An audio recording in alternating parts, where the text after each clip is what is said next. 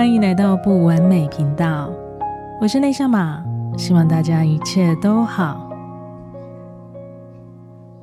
你有想过你一天会做出多少的选择吗？那你都有让内心的需求去做出决定吗？假设有一个情境，你今天是求职者，今天要去面试了，到了现场，对方问你。你需要喝茶还是喝杯咖啡？你会怎么选择呢？第一种是都不用，谢谢。第二种是都不用，但是是有原因而不做选择的。第三种是快速的为自己的需求做出选择。这是我们在求职的时候呢，有些人可能会遇到的这种情境。这一集会说到这个内容，是因为前阵子工作公司在征人，这让我接触到很多来面试的人。我会负责先将他们带到会议室里面去填写基本资料，询问每一个人需要喝茶还是喝一杯咖啡。所以刚才的三种选择，你是哪一种呢？我是一个很喜欢观察生活的人，小到连小草啊、昆虫，我都会特别去注意的人。那、当然，对这么大的人类，我就会更感兴趣了。当我问着非常多面试者：“你需要喝茶还是喝杯咖啡？”我发现了，大概百分之九十的人，他都会马上很客气的说：“不用，谢谢。”只有一个人是有自信的做出选择，非常微妙。这让我思考了一样的问题哦。若是转为消费者的心态去餐厅用餐，我们就会很快的做出想要的选择。所以情境不同，相同的问题，我们心里的状态就不一样。在面试的情境状况，真的做出选择的人少之又少。所以才让我特别的印象深刻。他是一名穿着灰色西装的中年男子。当我在询问他的时候，他两眼直视着我，他的眼神、表情都是带着笑容的。他很快的就回应我：“请给我咖啡，谢谢。”他自信的做出选择，很真诚礼貌的说出感谢。这是一种。由内向外的自信魅力，也是一种他的个人特质。他很自然的接收来到他面前的服务，而且能感受得到他是为自己的需求而做出选择的。这是我在他身上看见非常不同的展现，也是我在他身上学到的事。还有一位先生呢，我对他也非常有记忆。他是百分之九十多数都选择不用的人，但是他告诉我，现在因为疫情出门都尽量不拿下口罩了，所以我都不用，谢谢你。他主动的告诉我他不用的理由是什么，而且他在表达的时候，他也散发出一种很自信的展现，所以也让我充满了印象。在他身上呢，我学到了。婉拒别人的好意，并告诉对方原因，这是一种礼貌又有好感度的回应。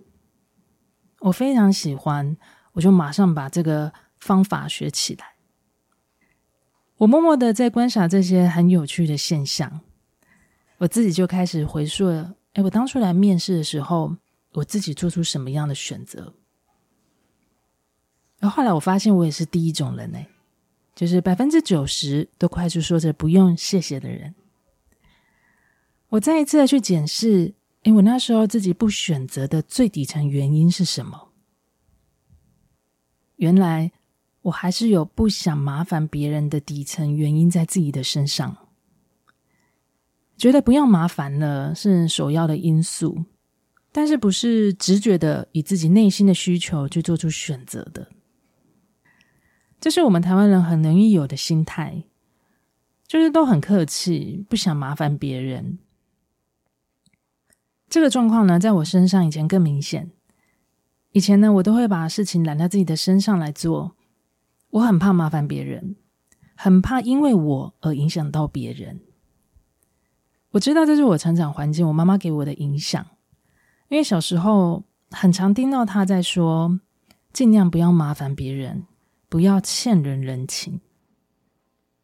所以真的让人家帮忙了，我妈妈就会很快带着我去买个水果啊、食物去回礼，就是这样，很快的有来有往，礼尚往来的形式上面互动着。所以不影响别人，不要麻烦别人，以及在物质上的往来交流，就算是呃我过去在人际关系里面的一种互动的准则。当我开始展开了我自我探索的旅程之后。我发现，其实这让我在关系里面都是单向的交流，就是看起来我都拥有很和谐的人际关系，其实都并不是双向流动的。所谓的双向流动，是给予跟接收，它是并存的循环者，这才是互助循环的能量状态。所以，当我在关系中一直存有着很怕麻烦别人的想法。我就便没有办法自然的接受到来到我面前的服务跟帮助了。我还记得有一年，我因为工作的关系要一个人吃着年夜饭。那时候有一位朋友邀约我：“你来我家一起吃团圆饭吧，过年一起吃比较热闹啊，你一个人吃有多无聊多孤单呢？”我那时候就很快的回答：“不用啦，这是你跟你家人的时间。”团圆饭，团圆饭，我真的不好意思去打扰。他回答我一句话：“会不会是你自己觉得你在打扰别人？”那时候我已经在找寻自己的过程中，所以有一些话，你一被触碰到，你自己就会开始一直去思考。没错，我不想打扰别人，但别人不觉得我打扰他。真的来帮我的人都有什么意图要交换吗？当我不想产生人情压力，我们就会很容易的婉拒、阻断了别人的好意。这些都是单向的互动啊，有限制的互动，都不是互助合作的自然流动。所以在我的探索过程中，每个我看到的发现，就是我重新训练的一个机会。我开始练习自己在需要帮助的时候，承认自己需要帮忙。我开始练习用敞开的心态，让想帮我的人来帮助我，并且我要真心的感谢来协助我的人。在这样的过程里面，我就越来越开心，因为我有更多的机会去熟悉到别人，我也有更多的机会来认识我自己。我不怕麻烦别人了。而是用敞开的心态去看着我们之间的互动、交流，还有一起的合作。这种感觉我很喜欢。有时候真的只是小到要去拿一个外送，这么简单一举的事情，当我听到“哎，我跟你一起去，我帮你一起拿”，我都会笑着欢迎。有的时候的那一种帮，他也只是想要跟你多交流，想要跟你多互动而已。就是在这些生活的过程中，重新探索的过程中，所以我学到，哦，接受别人为你的服务跟帮助，这才是爱的互助合作。就也不再像过去那样急着要礼尚往来的回礼，而是由衷的感谢。因为我知道有一天他需要我的时候，我都会在。这样的心态让我在关系里面比以前更有温度。情感也更丰富，感官还有感觉，我觉得也是这样子，它会更打开。所以，当我们在爱的频率当中啊，我们才能自然的互助给予，能给也能收。所以几个面试呢，就让我回头的再检视自己。诶，我以为我清理的差不多，诶，其实回头检视，你会看见自己身上还有，但是有也无所谓，这也是我的一部分。没有人是完美的。下一次我也要像那位先生一样，我要先检视自己的需求为出发点，再去做出选择。就算我依旧选择都不用，也是我真的不需要而做出的选择。你没有发现吗？生活就是这么有趣。当你对生活、对自己都充满好奇的时候，你就会不断的发现很多好玩的事情。而观察呢，就会让这件事情变得更好玩。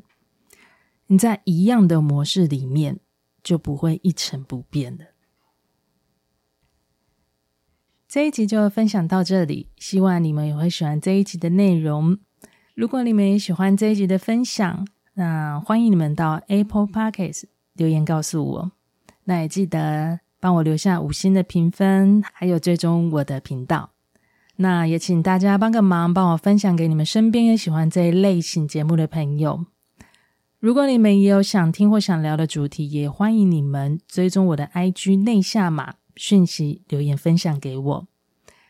最后，非常谢谢你用你最宝贵的时间。收听了不完美频道，我是内夏玛，我们下次见。